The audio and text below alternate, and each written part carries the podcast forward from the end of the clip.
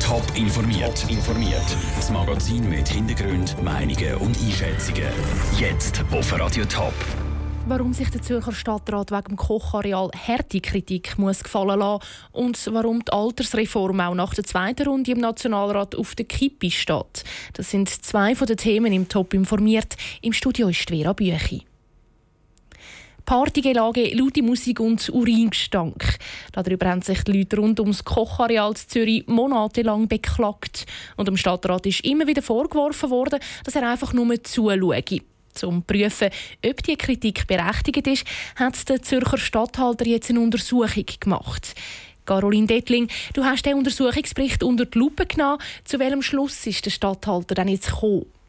Der Zürcher Stadtrat kommt in diesem Bericht überhaupt nicht gut weg. Vor allem wird auch der Sicherheitsvorsteher Richard Wolf kritisiert.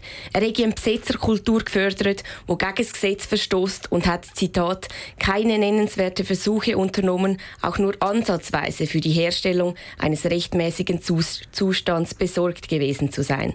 Der Stadthalt schreibt im Untersuchungsbericht auch von Unkenntnis und Ignoranz.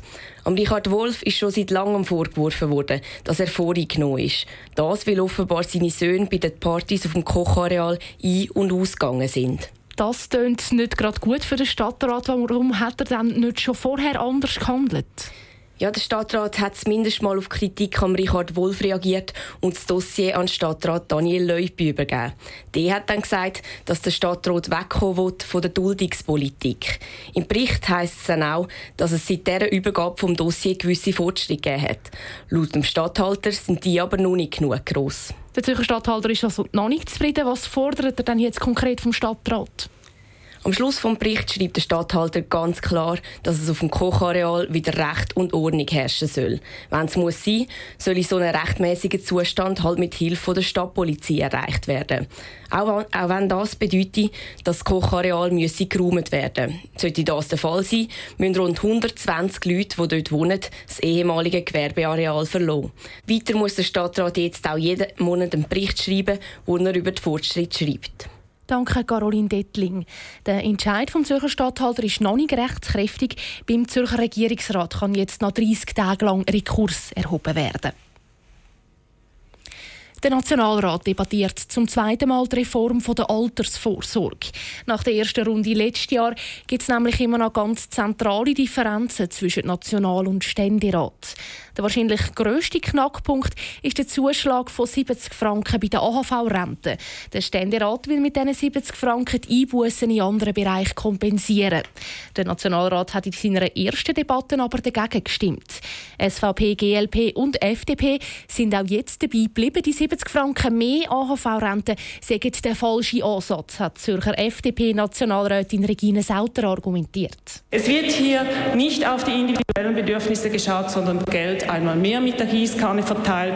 Dass das Volk das nicht will, hat es mit der AHV Plus Initiative, die deutlich abgelehnt wurde, bewiesen. Ganz anders hat es aber von den linken Parteien und auch von der CVP tönt. Die Bevölkerung müsse mit der AHV-Reform sowieso schon viel Einbußen hinnehmen, sagt CVP-Nationalrätin Ruth Humbel. Zudem ist die AHV eine Gießkanne, allerdings eine sehr gerechte und soziale, weil gut Situierte über ihr ganzes Einkommen Beiträge einzahlen.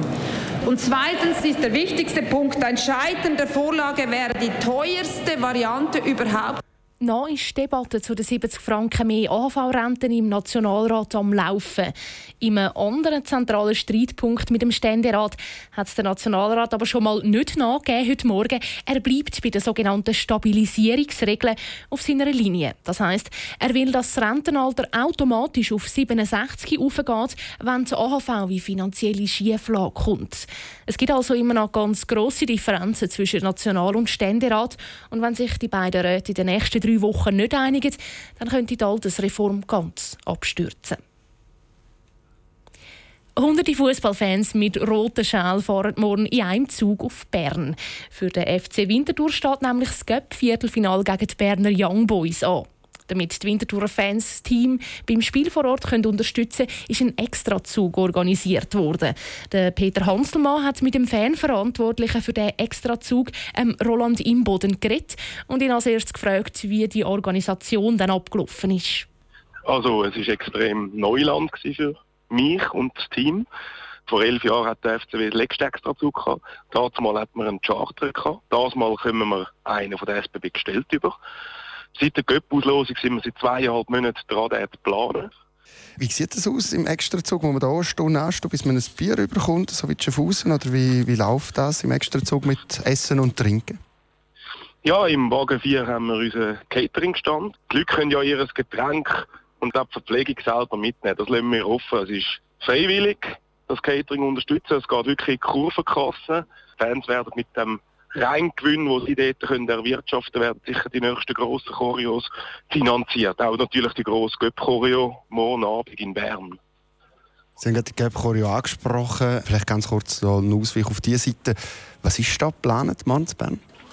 Das ist ein grosses Geheimnis. Das wird dann wirklich erst Bern gelüftet, was die Fans jetzt da in vielen Abenden Arbeit gemalt, geklebt und entworfen haben. Kommen wir wieder zurück ähm, zum Extrazug. Wenn es jetzt eine Verlängerung gibt, muss man dann in Bern bleiben, wenn es Verlängerung gibt als Winterthur-Fan? Nein, da muss wirklich kein einziger Winterthur-Fan dort in Bern übernachten oder anders weiter schauen. Ich bin dort in stetigen Kontakt mit der SBB. Der Zug wartet wirklich auf den letzten FCW-Fan in Bern-Wankdorf. Das Cup-Spiel vom FC Winterthur gegen IB wird morgen Abend um halb acht im Status Suisse zu Bern abpfiffen. Radio Top ist dann vor Ort und berichtet live. Top informiert, auch als Podcast. Mehr Informationen gibt's auf toponline.ch.